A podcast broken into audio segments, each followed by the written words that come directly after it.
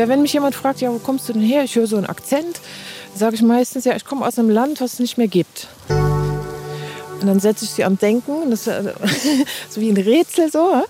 Und dann, hä, was, wie? Verstehe ich nicht. Naja, ich komme aus äh, Ostdeutschland. Kommst du aus der DDR? Ach du Arme. Oh, du hast du nur einen Trabi gehabt und ihr habt ja gar nichts gehabt. Dann, dann, dann, dann bin ich immer so wie, hä, ich bin doch, guck mal, ich bin groß geworden. Ich, ich, mich gibt's. Soms dan loop ik door de straten zonder doel. Äh, in den Jahren, die ich hier wohnte, habe ich doch öfter auch mal bestimmte Bemerkungen gehabt äh, und äh, gedacht, äh, die haben keine Ahnung. Total anderes Bild, als es wirklich gewesen ist. Niemand die echt weet wat ik van binnen voel. Mein Name ist Andrea Boss. Ich bin 49 Jahre alt. Ich lebe seit 23 Jahren in den Niederlanden und ich komme ursprünglich aus Klinger. Das ist ein ganz kleines Örtchen bei Leipzig. Ich bin Tilman Müller. Ich wohne seit 30 Jahren in den Niederlanden und komme aus Weißwasser, Oberlausitz. Dan ben ik weer zo rusteloos. Dass sich jetzt Ostdeutsche in den frühen 90er Jahren aus Deutschland absetzen, das überrascht mich überhaupt nicht. Soms dan weet ik echt niet wat ik wil. Ja, das haben wir alle erfahren als, oh wow, meinen die das jetzt wirklich? Ist das jetzt echt, dass die uns jetzt mögen? Auf der anderen Seite hatten wir natürlich auch unsere Ideale. Wir wollten nicht einfach so aufgefressen werden durch die Bundesrepublik. Naja, das ist letzten Endes nicht ganz gelungen, dass das. Over zeven bruggen moet je gaan. Zevenmaal. Diese ganzen Erfahrungen von Verlust, Wandel oder von Leere oder Verlassenheit, die sind ja in der deutschen Gegenwartsliteratur sehr ausgiebig geäußert und äh, erkundet und so. Und ob jetzt die Niederlande da eine Art von Sonderkapitel sind, das sei mal dahingestellt.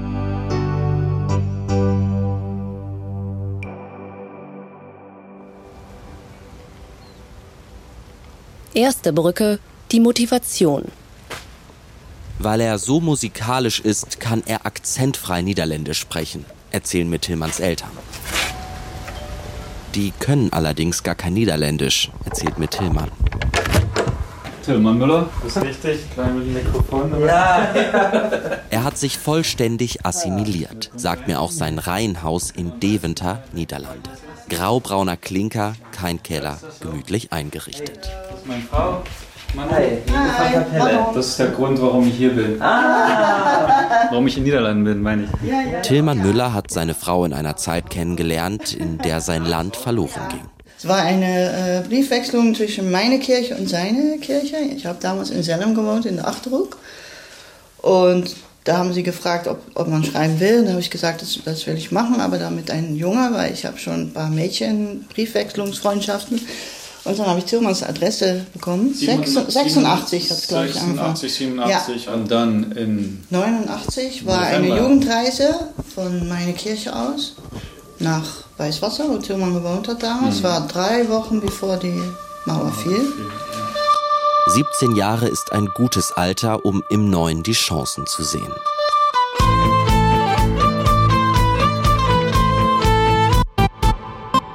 Nach dem Schulabschluss beginnt Tillmann Informatik zu studieren, nicht nur der Liebe wegen in den Niederlanden. Zum Glück brauchte ich durch meinen EOS-Abschluss kein Mathematik äh, machen. Der Abschluss war wohl so hoch angeschrieben im Ausland, dass ich die erste Zeit das nicht machen brauchte. Ich dachte, oh, hä? Das passt in ein Muster. Ich bin Krijn Thijs, Historiker und arbeite am Deutschland-Institut Amsterdam.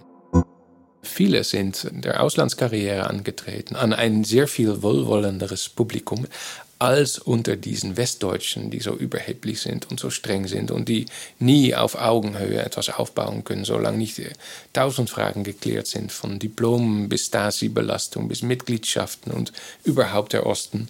Kreintheis untersucht Ost-West-Konflikte aus den Niederlanden heraus. Sein Spezialgebiet ist die Übernahme der ostdeutschen Universitäten von westdeutschen Professoren nach der Wende. Auch in diesen frühen Jahren der Wiedervereinigungsdebatte gab es aus Amerika oder aus den Niederlanden oder aus Frankreich immer sehr viel wohlwollendere Stimmen über die Ostdeutschen als aus Westdeutschland.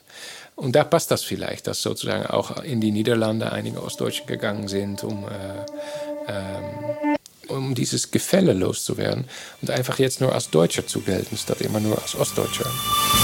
Wat zullen we drinken? Zeven dagen lang. Wat zullen we drinken? Wat een dorst. Wat zullen we drinken? Zeven dagen lang. Wat zullen we drinken? Wat een dorst. Zweite Brücke, die Institution. Deutschland sieht sehr groß aus, wenn man aus den Niederlanden schaut. Deutschland ist mit Abstand wichtigster Handelspartner. Deutsch ist in der Schule Pflichtfach. Ik ga een experiment met jullie doen. Zodra de leraar binnenkwam, ging iedereen staan. Jullie gaan nu staan. Ja. Bei den fortgeschrittenen Schulklassen gilt deutsche Geschichte insgesamt als ein sehr wichtiges Kapitel. Für das DDR-Kapitel spezifisch machen wir jetzt dieses Projekt mit Zeitzeugen, wo wir versuchen, auch die Welt, die erfahrene Welt Ostdeutschland erfahrbar zu machen. Freundschaft. Ja, wat gaan jullie dan zeggen? Freundschaft. Goed zo. Freundschaft. Helemaal goed.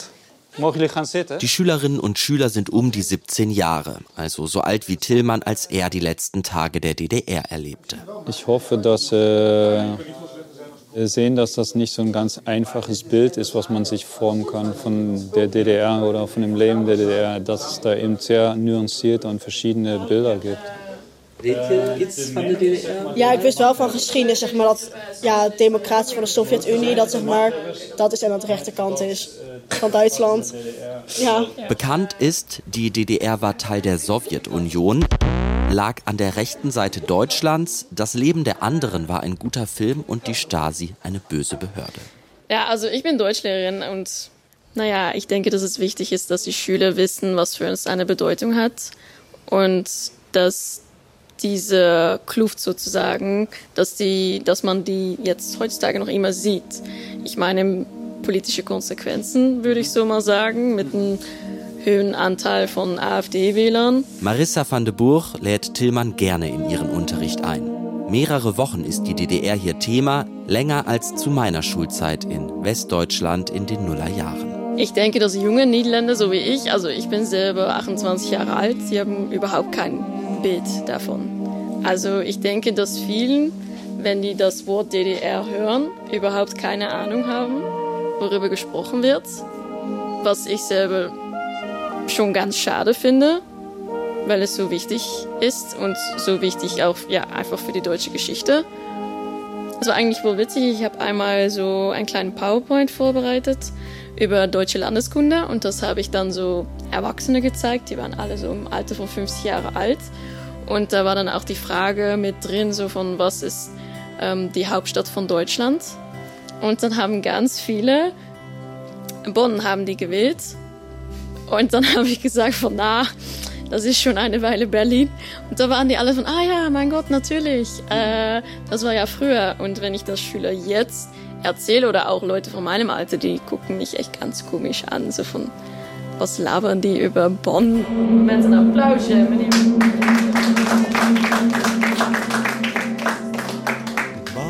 ik ga jullie deze week wat vragen. Vier kinderen verduisterd zijn en die nog steeds de jaren door roepen ongehoord.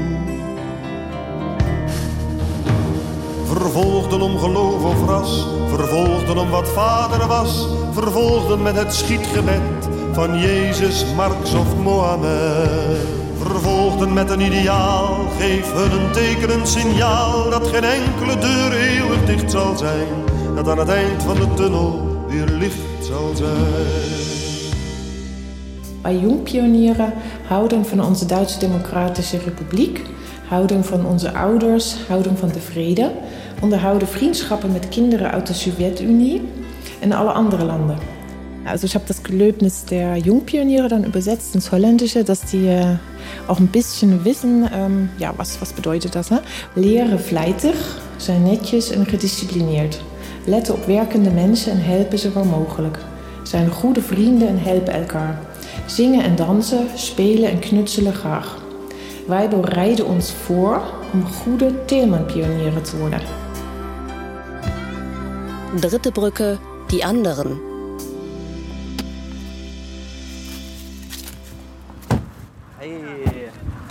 Andrea Boss lebt seit 24 Jahren in den Niederlanden, kommt aus Klinger bei Leipzig. Auch sie erzählt regelmäßig jungen Niederländerinnen und Niederländern von ihrer Kindheit in der DDR. Wir haben dann auch schon was von den Pionieren gehört und vergleichen das dann auch ein bisschen mit der, mit der Hitlerjugend, wo ich selbst dann auch nachdenklich werde. Okay, warum denken Sie denn das? Sie war 15 Jahre alt, als die Mauer fiel. Wenn du dann 14-, 15-Jährige vor dir hast, ist das alles ein bisschen einfacher so. Ja? Zum Beispiel dieses, dieser Krieg immer, dass der immer irgendwie dieses äh, Verteidigen deines Landes so, das spielte immer eine Rolle. Uns wurde gelernt, dass der, dass es der Klassenfeind ist, der dann im Westen ist. Also alles, was dann im Westen ist. Also auch die Holländer sind ja dann eigentlich unser Klassenfeind gewesen. Habe ich auch gesagt, ja, so wie wenn ich jetzt hier stehe, ihr seid dann meine Feinde eigentlich gewesen. Obwohl ich euch gar nicht kenne. Aber das wurde uns so eingebläut. Und wenn, wenn wir Besuch bekommen haben von, von einer Tante oder einem Onkel oder so aus dem Westen, dann, dann habe ich da Leute kennengelernt, wo ich dachte, das ist ja eigentlich unser Klassenfeind. Und wo man dann ein bisschen wie wach wurde, ja, die sind doch ganz nett, die sind doch in Ordnung. Wieso jetzt Feind? Ich treffe sie in Naunhof, neben Klinger bei Leipzig, Deutschland. Ich bin richtig aufgeregt. Seit drei Tagen ist sie hier. Ihre Eltern besuchen. Außerdem ist gleich ein Klassentreffen ihrer Grundschulklasse. Das erste Mal. Ich weiß nur, das Gebäude steht noch. Aber ja, da wird wahrscheinlich eine, ein bisschen Farbe und ein bisschen anders irgendwie eingerichtet. Und das ist das erste Mal, ja. Früher hieß die Rolf-Axen-Oberschule. Jetzt gehen wir hier nach rechts. Das war dann mein Schulweg. So bin ich mit dem Fahrrad angekommen. Ja, und da steht sie. Wahnsinn. Hm. Wir haben ein Klassenfoto gemacht, ja genau, auf der Treppe hier haben wir alle gestanden. das ist wirklich Hallo. Hallo. Mehrmals im Jahr ist sie in Klinger, übernachtet dann bei ihren Eltern zurück in der Kindheit. Beim Klassentreffen von den, vom Gymnasium, die waren auch immer sehr interessiert. Ja, wie ist denn das dann geregelt bei euch? Und die Zensuren, das ist ja alles ganz anders ja, das ist eigentlich genauso wie die Schüler, äh, die dann auch so fragen. Und jetzt kriege ich dieselben Fragen dann hier, aber äh, ja, anders. Vierte und fünfte Brücke, Schuld und Vergebung. Kennst du das, Moff? Ein Moff ist eigentlich jemand, naja, ganz schlechter Deutscher. Das sind dann wirklich, naja, die Nazis sozusagen. Und dann, äh, ja, ich habe auch mal einmal eine ältere Dame gehabt, die das zu mir gesagt hat. Habe ich mit ihr doch ein Gespräch angefangen und habe doch ein bisschen probiert zu fragen, ja, was, was für Erlebnisse hast du denn gehabt, dass du so einen Frust hast ja? und so. Naja, das war schon ganz interessant und auch wirklich sehr emotionell. Nach dem Zweiten Weltkrieg ist das natürlich an allererster Stelle das Nachbarland, belastet mit einer dunklen Vergangenheit. Die Bundesrepublik und Deutschen insgesamt sind unpopulär in den Niederlanden, darf ich glaube ich so pauschalisierend einmal sagen. Die kommen äh, in den Ferien mit großen dicken Autos und äh, können vieles kaufen, sind, äh, fühlen sich auch wichtig. So, das sind so die Stereotypen, die in der niederländischen Gesellschaft äh, vorhanden sind. Also eher die unbeliebten Deutschen, bezogen auf Westdeutschland. Und dagegen setzt sich die DDR dann eher günstig ab sozialistisch, eben nicht kapitalistisch, wirtschaftsmächtig, sondern vielleicht auch mit so etwas wie einem positiven Gesellschaftsbezug in der Ideologie als Versuch. Ist das nicht das andere Deutschland, das ist das bessere Deutschland vielleicht? Wobei natürlich sofort klar war für jeden, der sich damit näher befasst oder der dahin fährt, dass das auch ein unfreies Land ist, vielleicht eine Diktatur, aber interessant. Eine spannende Zeit. Das hat sich auch übertragen auf die, Ki auf die Das ist der beste Kuchen der Welt. Streuselkuchen von meiner Frau gebacken. Und das wird, mhm. könnte man als zweitbesten bezeichnen. ich bin Pfarrer Reinhard Müller. Ich bin Pfarrer in Weißwasser gewesen, 35 Jahre lang. und jetzt hier im Ruhestand in Niederseifersdorf und bin auch der Vater von Tillmann Müller. Und ich bin die Mutter von Tillmann Müller und heiße Katrin Müller und war auch Pastorin in Weißwasser. Über die kirchliche Schiene konnte man sozusagen äh, Zugänge und, und äh, Gemeinschaftsprojekte realisieren. Und das ist in den Niederlanden sehr viel passiert. Also unheimlich viele protestantische Gemeinden, äh, die waren alle auf diese Zusammenarbeit interessiert. Und wir hörten, dass, dass, dass sie noch suchen. Und wir haben dann mal gefragt, warum macht, wollt ihr gerade mit Ostdeutschen? Und da haben die gesagt, ach ja, mit den Ostdeutschen ist es interessanter und die Westdeutschen sind manchmal ein bisschen arroganter. Dann kam plötzlich ein Haufen 20, 30, 40 Postkarten in die Gemeinde geflattert, aus Holland, aus verschiedenen Leuten. Und die hatten die Idee, äh, ja, bloß einen Brief schreiben an Pfarrer, wir wollen Kontakt. Hm. Da schicken wir Postkarten, die können die dann verteilen und die schreiben dann zurück. Und schon ist ja mhm. äh, sozusagen auf, breiten, auf breiter Basis diese Sache. Wir hatten noch so ein bisschen, glaube ich, ja. Altersgruppen aufgeschrieben, sodass wir das ja. dann auch an die altersgemäßen Leute verteilen. Ja, und dadurch so. hatte unser Sohn mit seinem Freund zusammen die Mannen erwischt. naja, das ist danach noch äh, intensiviert. die Glocken läuten, Kirchen der Elster sagt Guten Morgen, Gemeinde. Gemeinde antwortet Guten Morgen. Kirchenältester, der heutige Gottesdienst ist ein Spiegelgottesdienst. Das Thema ist nicht der Spiegel, sondern der Glauben. Na, das ist, da, da war die Idee, einen Spiegelgottesdienst zu machen. Gespiegelt werden am heutigen Sonntag die Gottesdienste in Weißwasser und in unserer Partnergemeinde Selhem in den Niederlanden. Wir singen dieselben Lieder, lesen dieselben Bibeltexte und es wird über denselben Text gepredigt. Und das haben wir dann irgendwann mal durchgeführt. Der Spiegelgottesdienst soll die Verbundenheit der Gemeinden über Grenzen, Konfessionen und Sprachen hinweg ausdrücken. Wie in Selem zündet jetzt ein Kind die Altarkerzen an. Gebet zur Öffnung. Amen und so weiter. Lied und danket alle Gott. Sendung Segen. Die Kerzen werden auf dem liturgischen Tisch gelöscht. Orgelmusik.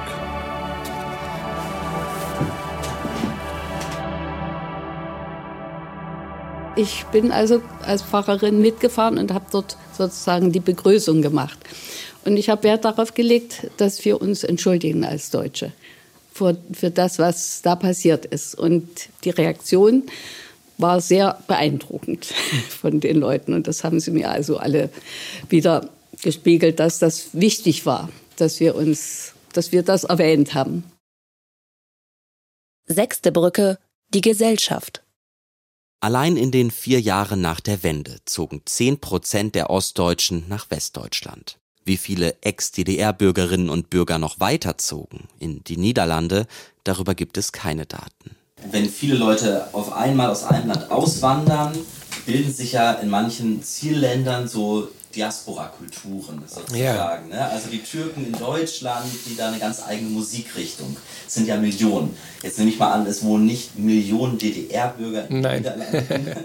Aber gibt es so etwas wie eine DDR-Diaspora? Ähm, nicht, dass ich wüsste, nicht als solches. Ähm, das müsste man mal untersuchen. Als organisierte Struktur bin ich das nicht, nie begegnet und das könnte damit zu tun haben, dass es zwischen ostdeutschen Biografien natürlich extreme Unterschiede gibt. Alleine die Frage, spricht man mit Vertretern des Systems oder mit der Opposition?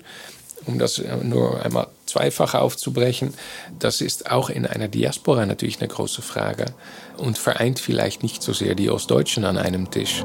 Siebte Brücke, die Assimilation. Also jetzt bindet das schon zusammen, wenn man aus dem Osten kommt. Da ist sozusagen auch der politische Konflikt oder die politische Enttäuschung über den gescheiterten Sozialismus oder die Wut über den Verrat und so weiter. Das ist jetzt noch mal wieder etwas länger her. Und ich glaube, dass es vielen, die hier noch biografische Bindungen haben, dass es denen auch darum geht, diese Erfahrung von Diktatur, Demokratie und Freiheit überhaupt weiterzureichen mein letztes Slide in, äh, in der, im Unterricht, das sind dann immer meine Träume gewesen. Ähm, Träume von Kokospalmen, Stränden, afrikanischer Savanne. Also nach Weißwasser würde ich nicht so schnell zurück wollen. Ich war in Leipzig vorgestern.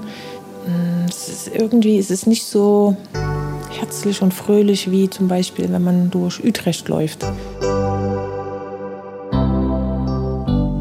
Soms dan loop ik door de straten zonder doel. Die allgemeine politische Lage in der Region, die würde mir Angst machen irgendwann mal. Das merke ich auch bei meinen Eltern manchmal, dass die nicht einfach ist. Die haben eigentlich jetzt auch schon das Gefühl, dass sie nicht mit jedem Nachbarn einfach über politische Sachen reden können. Niemand die echt weet wat ik van binnen ich, ich arbeite ja in Gouda und da gibt es ganz viele ähm, Menschen von marokkanischer Herkunft. Da, da ist das irgendwie anders. Die, die, die, grüßen, die grüßen uns, die, die, und, und hier ist es in der Straßenbahn so Abstand. So eine, so eine Mauer, die man selbst um sich gebaut hat. Over zeven bruggen moet je gaan.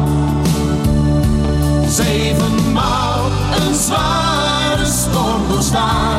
Und jetzt wundert man sich, dass Leute, die sozusagen aus der Zeit kommen, damals äh, Arbeit hatten, sich äh, ja, überrannt fühlten und vor allem nicht ernst genommen fühlten und jetzt immer noch nicht ernst genommen fühlen. Also in der Hinsicht äh, kann ich gut verstehen, dass da jetzt immer noch so viel Unfriede ist. Und ob das dann ein bisschen Unfriede ist? Aber aus dem Kontext heraus, also wenn man versteht, was da alles passiert ist, dann kann man verstehen, warum Leute so äh, reden, also und so äh, das gerne so äh, wieder haben würden. Diese ganzen Erfahrungen von Verlust, Wandel oder von Leere oder Verlassenheit, die sind ja in der deutschen Gegenwartsliteratur sehr ausgiebig geäußert und äh, erkundet und so. Und ob jetzt die Niederlande da eine Art von Sonderkapitel sind oder ob das dann nicht auch vielleicht vergleichbar wird mit sehr vielen anderen Ländern, wo Ostdeutschen nach 89, 90 hingegangen sind, bis hin zu Westdeutschland, das sei mal dahingestellt.